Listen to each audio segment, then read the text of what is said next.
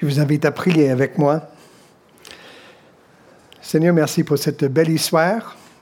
On sait que c'est la vérité, c'est écrit dans ta parole.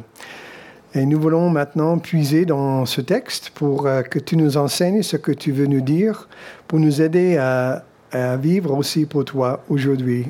Dans notre contexte actuel, dans cette ville d'Aix-les-Bains, là où nous sommes, Seigneur, nous prions que tu nous aides à, à être vraiment euh, les enfants efficaces, les enfants fidèles, les enfants obéissants. Au nom de Jésus, nous prions. Amen.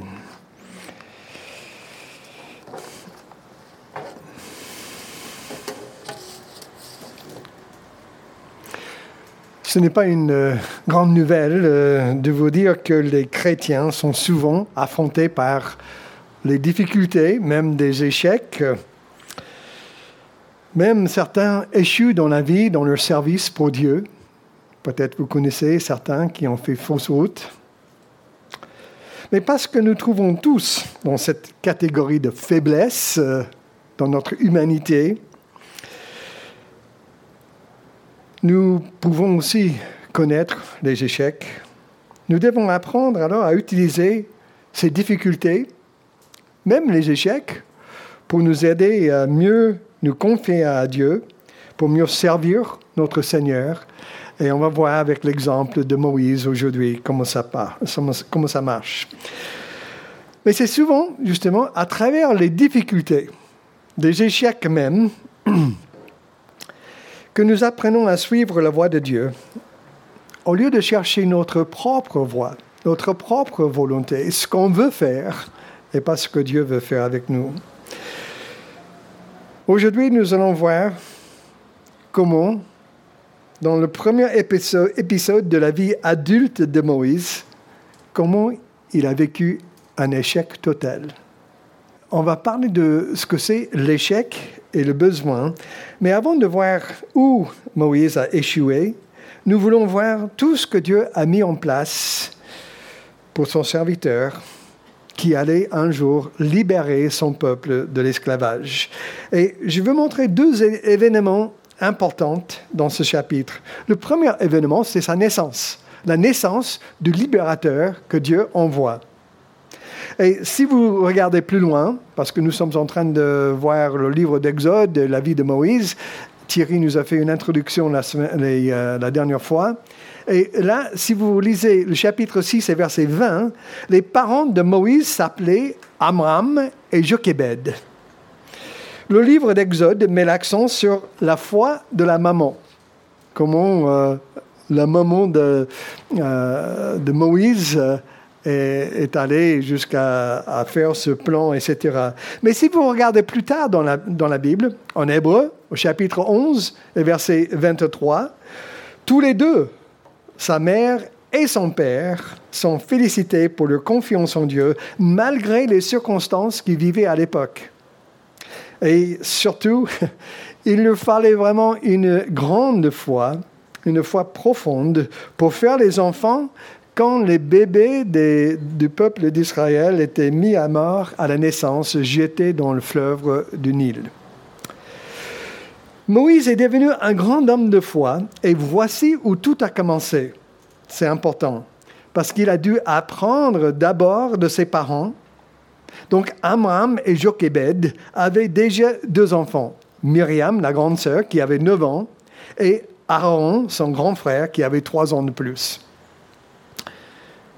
Qu'est-ce qui vous impressionne le plus avec les parents de Moïse? Est-ce que c'est leur arrière-plan? C'est marqué qui venait du tribu de Lévi. Est-ce que c'est peut-être le courage à faire euh, contre les lois à l'époque? Est-ce que c'est peut-être leur capacité de, de, se débrouiller et trouver un moyen? Ou est-ce que, est-ce que c'est simplement leur foi? Vous savez, depuis le début, Moïse n'était pas un enfant ordinaire. Nous lisons dans le livre des Actes, chapitre 7, dans ce grand message de, de Étienne, euh, chapitre 7 et verset 20, nous lisons, À cette époque naquit Moïse, qui avait la faveur de Dieu. Pendant trois mois, il fut élevé dans la maison de son père. Donc euh, déjà, c'était favorable à sa naissance. C'était évident que Dieu avait un but spécial pour lui. En tout cas, ses parents le croyaient. C'est pourquoi ils ont désobéi à la loi pour cacher l'enfant et garder leur fils en vie. Qui, en plus, n'était pas une chose facile euh, à l'époque, puisque les Égyptiens étaient maintenant tous les espions pour Pharaon. Ils cherchaient les enfants pour les faire noyer. Au chapitre 1, verset 22, il dit ceci. Mais le Pharaon ordonna à tous ses sujets, jeter dans le fleuve tous les garçons nouveau-nés des Hébreux. Donc, euh, euh, même les voisins, attention, tout le monde était en train de chercher. Donc, ce n'était pas une chose facile.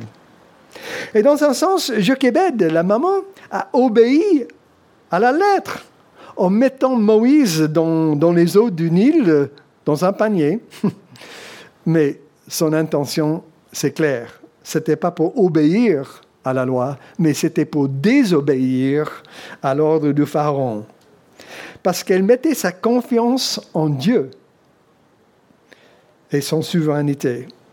Aujourd'hui, nous vivons euh, des choses difficiles avec le virus, mais nous mettons aussi, à cette époque, notre confiance en Dieu. On sait que Dieu est souverain, on sait qu'il sait ce qu'il fait. Au moment où la princesse est venue pour se laver, elle a vu le panier, elle a découvert le bébé en entendant ses pleurs. Et ses instincts maternels l'ont poussée à prendre l'enfant pour prendre soin de lui. C'est drôle, n'est-ce pas, que Dieu utilise les larmes d'un bébé pour contrôler le cœur d'une puissante princesse. Il a utilisé aussi les paroles d'une jeune fille de 9 ans, Mariam, euh, Myriam, pour arranger que la mère de l'enfant élève l'enfant et qu'elle soit payée pour.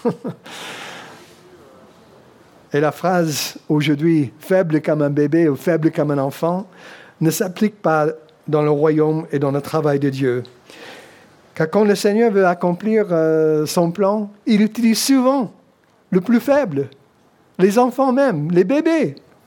Je pense dans la Bible, c'est vrai quand il a envoyé Isaac à Abraham et Sarah dans leur âge avancé, il arrive Isaac. C'est vrai avec Joseph, c'est vrai avec Samuel, c'est vrai avec Jean-Baptiste euh, dans le Nouveau Testament, c'est vrai même, euh, le plus grand exemple, c'est Jésus, né comme un enfant. Mes amis, Dieu peut utiliser le plus faible des choses pour vaincre l'ennemi. Il y a un verset en 1 Corinthiens au chapitre 1 et verset 25. Il dit qu'à la folie de Dieu est plus sage que la sagesse des hommes, et la faiblesse de Dieu est plus forte que la force des hommes. Considérez donc, frères et sœurs, la situation dans laquelle Dieu vous a appelé à lui. On ne trouve parmi vous que peu de sages selon les critères humains, peu de personnalités influentes, peu de membres de la haute société. C'est pas marqué l'Église rivage. Hein. Non, Dieu a choisi ce que le monde considère comme une folie pour confondre les sages, et il a choisi ce, que les faibles, ce qui est faible pour couvrir la honte des puissants. Dieu utilise même le plus faible, et donc euh, il peut utiliser toi et moi aujourd'hui. Imaginez les larmes d'un bébé qui étaient les armes, A-R-M-E-S, pour commencer la délivrance du peuple contre la puissance de l'Égypte. Après, cette princesse a adopté Moïse comme son propre fils, qui veut dire que Moïse avait une position importante, favorable dans le pays, avec une éducation et une préparation pour un rôle au gouvernement. En Actes chapitre 7, toujours dans ce message d'Étienne, verset 22, il dit, c'est ainsi que Moïse fut instruit dans toute la science des Égyptiens et qu'il devient un homme dont la parole et les actions avaient des effets remarquables. Voilà comment Dieu prépare cet homme. Son nom même, Moïse, qui veut dire sauver des eaux, était un rappel qu'il était secouru par la main de Dieu. Et plusieurs fois, Moïse allait sauver son peuple par justement sa confiance en Dieu. Soyons personnels maintenant, dans nos situations actuelles. Dans ton enfance, qui était là ou les personnes qui étaient une clé pour ta croissance avec le Seigneur? Quelqu'un qui a parlé de Dieu dans ta vie, qui t'a montré Jésus comme le sauveur du monde, qui t'a amené peut-être jusqu'à prier et accepter Jésus dans ta vie, dans ton cœur, comme sauveur personnel? Ou qui t'a aidé peut-être euh, à grandir dans la foi, à, aider à, vous a aidé à lire la parole. Premier événement, c'est la naissance euh, du libérateur. Le deuxième événement, c'est la préparation de ce libérateur, versets 11 à 25. Moïse a passé ses 40 premières années au service administratif d'Égypte. Quand je lis cette histoire, pour moi, former un libérateur, l'Égypte semble le lieu le moins probable où Dieu allait former son libérateur du peuple, n'est-ce pas Dans ce contexte. Mais les voies de Dieu ne sont pas les nôtres. Et pour équiper et former Moïse pour son appel et pour le service au Seigneur, Dieu a fait en plusieurs étapes. Et c'est ça que je veux vous montrer. Et on va voir un petit tableau et un deuxième qui va faire surprise aussi, euh, de comment ça marche? Dans Acte 7, verset 22, le verset qu'on a lu, il était formé dans son enfance en Égypte. Eh bien, l'Égypte avait une civilisation très développée à l'époque, surtout dans le domaine des mathématiques, dans le domaine de l'astronomie, du travail d'ingénieur et du travail d'architecte. C'est drôle qu'aujourd'hui, grâce à leur connaissance d'astronomie, ils ont développé un calendrier qui reste toujours très juste. Leurs ingénieurs et architectes ont planifié et supervisé la construction des édifices qui sont toujours en place aujourd'hui. Incroyable, n'est-ce pas? Leurs prêtres et leurs docteurs étaient les maîtres d'œuvre pour embaumer les corps, pour préparer les corps pour l'enterrement. Et leurs leaders ils avaient une capacité incroyable à gérer l'administration du pays. Visitez l'Égypte aujourd'hui, vous serez impressionné par les accomplissements de ce peuple ancien. Et encore, moi je dis, voici une bonne leçon pour nous. Le serviteur de Dieu devait apprendre tout ce qu'il peut dans ce monde et le, et le consacrer au service de Dieu et puis servir le Seigneur fidèlement avec ce qu'il nous donne. Donc, première étape, son éducation. Deuxième étape, son échec. On dirait qu'il y a quelque chose qui ne va pas dans cette histoire. Mais versets 11 à 14, même si certains étaient dans la confusion concernant sa race, au verset 19, c'est clair. Certains, ils pensaient que c'était un Égyptien leur réponse. Mais Moïse savait qu'il était juif et non pas égyptien. Le verset 19 du chapitre 2 euh, nous dit Un Égyptien nous a défendus contre les bergers, dirait-elle. Et même, il a puisé pour nous beaucoup d'eau et a fait boire le troupeau.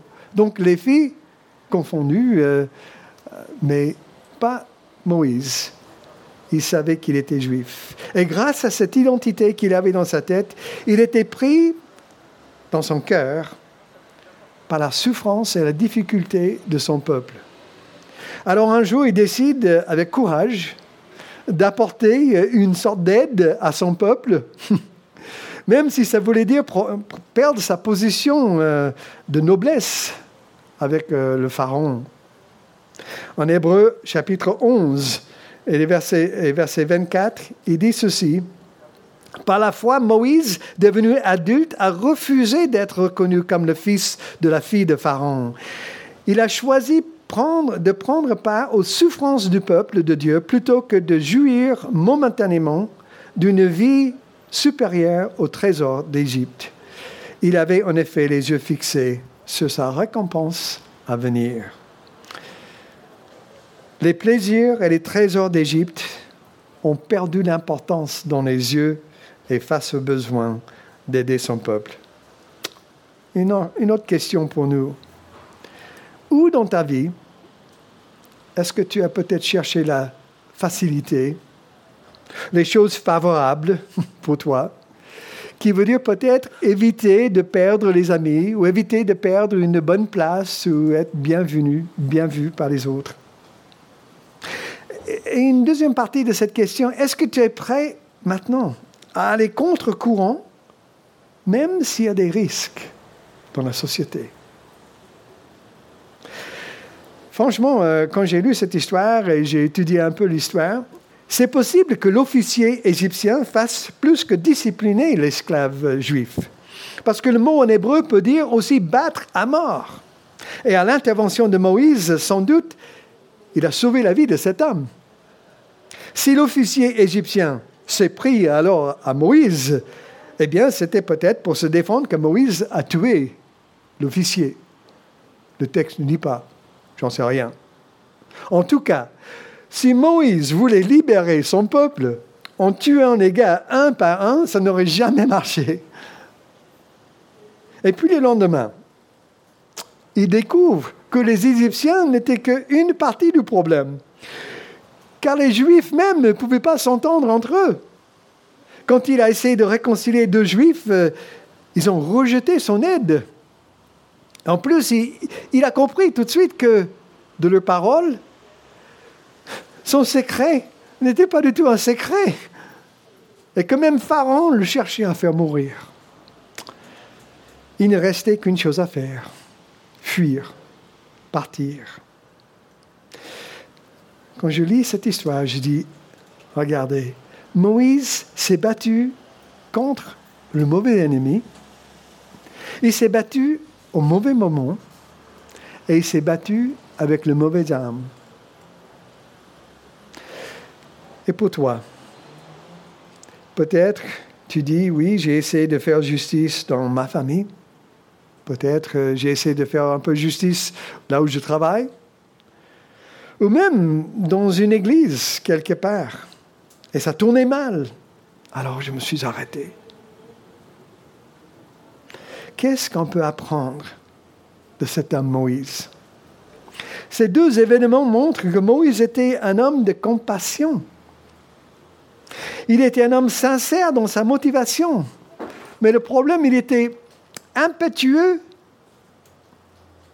dans ses actions.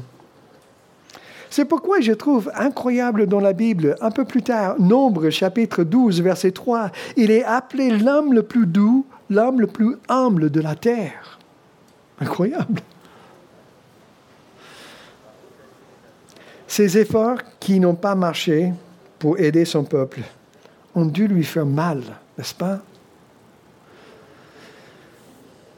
Alors Dieu l'amène à Madian pour qu'il soit berger d'un troupeau pendant 40 ans. Cette histoire est trop drôle. Il devait apprendre la délivrance vient de la main de Dieu et non pas de la sienne. En Actes chapitre 7 et le verset 25, c'est marqué ceci. Il pensait que ses frères comprendraient que Dieu voulait se servir de lui pour les libérer, mais ils ne le, ne le comprirent. On a son éducation, ensuite son échec, et justement, nos propres plans nous semblent mieux parfois que le plan de Dieu et la voie que Dieu nous amène. Comme nous pouvons arriver nous-mêmes. Mais en fait, le succès et le bonheur viennent de suivre le plan de Dieu. On perd beaucoup de choses, on perd beaucoup de temps, on perd, on souffre en faisant euh, à notre manière. Dieu peut changer nos échecs en positif, c'est vrai, c'est ce qu'on voit. Mais combien c'est mieux de, de laisser agir le Seigneur et le suivre tout de suite avant de faire faillite. Je vais inviter euh, Tiffany à venir expliquer un peu le tableau qu'elle nous a fait. Bonjour. Alors en fait, j'ai voulu euh, illustrer le fait qu'on se retrouve euh, souvent face à deux voies dans la vie. La voie que Dieu nous, nous demande de suivre, donc représentée ici par le chemin qui monte, et une autre voie qu'on peut trouver soi-même et qui paraît souvent à premier abord euh, plus facile, qui donne plus envie. Comme ici, donc le chemin là qui est tout plat, un peu ombragé, agréable. Et euh, on, donc on se retrouve face à ce choix et il faut vraiment faire confiance à Dieu en fait pour pouvoir emprunter le chemin le plus difficile. On a envie de se dire que c'est pas logique et que bah, l'autre chemin présente tous les avantages au premier abord. Mais euh, il faut voir aussi euh, l'autre côté euh, de ce tableau. Si on change de point de vue sur la situation, qu'on se place donc de l'autre côté, ici on retrouve le petit panneau, bah on voit que le chemin que Dieu nous demandait d'emprunter, en fait, c'est le seul qui conduit vraiment à l'objectif, à, ce qui est bon pour nous. Et que si on avait suivi celui qu'on aurait voulu suivre à la base, bah, on se retrouve face à des obstacles. Donc, euh, soit on est obligé de faire demi-tour ou de trouver un moyen de descendre malgré tout, mais dans tous les cas, on perd beaucoup de temps, comme euh, pour Moïse euh, dans l'Exode.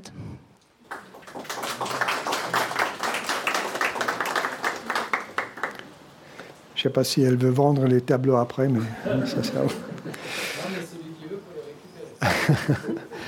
Alors voilà les étapes. Première étape, c'était l'éducation que Dieu a aidé Moïse à avoir pour savoir euh, euh, diriger son peuple plus tard. Deuxième étape, l'échec. On a du mal avec cette étape, n'est-ce pas? On n'aime pas ça. Troisième étape, versets 15 à 25, la solitude et le service aux bêtes. Moïse est devenu un fugitif chez les Madianites qui sont parentés d'ailleurs avec les Juifs. Vous pouvez voir ça en Genèse 25 et verset 2, ils sont parentés. Mais en montrant son vrai caractère, quand il arrive là, il est venu à l'aide pour assister les filles de Ruel, le prêtre, aussi connu comme Jétro, qui mène à être invité par l'hospitalité de cette famille chez eux, qui mène ensuite au mariage avec une des filles, Sephora, qui lui donne un fils et plus tard un deuxième fils.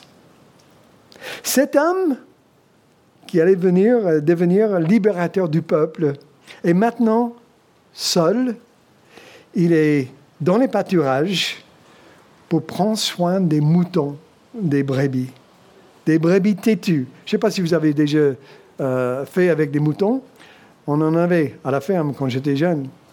Il n'y a pas de plus bête que des moutons, franchement. Et là, c'était la formation de Moïse pour être leader d'un peuple têtu, un peuple qui était bête parfois, n'est-ce pas? Mais encore une question.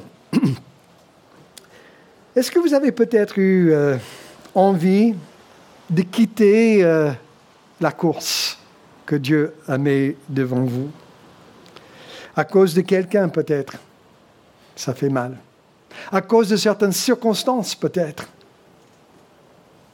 Ou peut-être tu as l'impression de pédaler dans le choucroute, de passer du temps à planer, stagner, une vie qui ne compte pas pour grand-chose.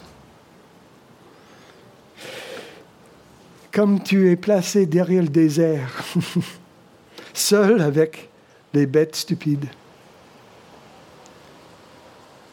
Vous voyez, pour Moïse, être berger était la préparation nécessaire dont il avait besoin pour apprendre la patience, pour mener plus tard un peuple têtu et bête. Israël était le troupeau de Dieu, psaume 100, verset 3. Et Moïse était choisi comme le berger. Ça me fait penser aussi à Joseph et ses 13 ans comme esclave pour être préparé pour plus tard servir le Seigneur. ou comme même l'apôtre Paul, les trois ans après sa conversion, avant de commencer son ministère. Pour Moïse, ces 40 ans d'attente de service m'ont préparé pour une vie fidèle avec le Seigneur. Dieu, il n'envoie pas tout de suite ses serviteurs dans le service. Dieu prend du temps pour former, pour équiper, pour préparer. Pour nous, des fois, on, voit ça comme du gaspillage. Pourquoi les jeunes ne peuvent pas tout de suite euh, ben, Dieu forme, Dieu équipe. Moïse a agi impulsivement et Dieu a dû prendre le temps nécessaire pour le former. Attention, si l'impatience te décrit, tu es en danger d'aller trop vite sans le Seigneur. Vous voyez, les attentes de Dieu ne sont pas pour nous arrêter ou pour nous frustrer. Dieu entend nos cris. Dieu voit nos tristesses. Dieu voit nos sentiments et il se souvient de ses promesses. Ce qu'il a promis, il fera et il n'oublie aucune de ses promesses. Au bon moment, Dieu va faire son œuvre. Qu'est-ce que Dieu dit comme promesse pour nous? Pour moi, la promesse qui me pousse pendant ces 45 ans de ministère, Dieu dit, Jésus dit, je bâtirai mon Église. Il est en train de le faire. C'est peut-être pas toujours comme je pense qu'il va le faire, mais Dieu continue selon ses promesses. On peut faire confiance. Je ne sais pas où tu en es dans ta vie. Est-ce que c'est la partie éducation? Est-ce que c'est la partie échec? Est-ce que c'est la partie solitude pour le service? Je suis sûr d'une chose. Dieu sait ce qu'il fait. Tu es peut-être juste au, point où tu découvres un peu qui est Dieu, qui est le Seigneur il peut t'emmener plus loin. Tu es peut-être chrétien depuis un moment et tu vois que ta vie stagne un peu. Elle stagne. Dieu aussi est, là en train de travailler. Il faut laisser faire. Je vous invite à prier avec moi et remercier Dieu pour cette belle histoire. Seigneur, euh, merci que tu prends soin de nous. Merci que tu es notre vrai berger. Tu sais ce que tu fais. Tu as un plan du début jusqu'à la fin. Et tu nous encourages à suivre ton plan. Mais en vérité, Seigneur, euh, c'est parfois que nous, nous courons trop vite peut-être. Nous devenons impatients. Nous voulons faire d'une autre manière. Mais Seigneur, merci de nous corriger, de nous faire passer des fois par l'échec ou par un moment de solitude pour revenir là où tu veux qu'on soit pour faire ta volonté. Et pour celui ou, celle ce matin ou cet après-midi qui n'est pas encore sûr de sa relation avec toi, merci Seigneur de montrer vraiment qui tu es et ce que tu veux faire avec sa vie. Et nous prions au nom de Jésus. Amen.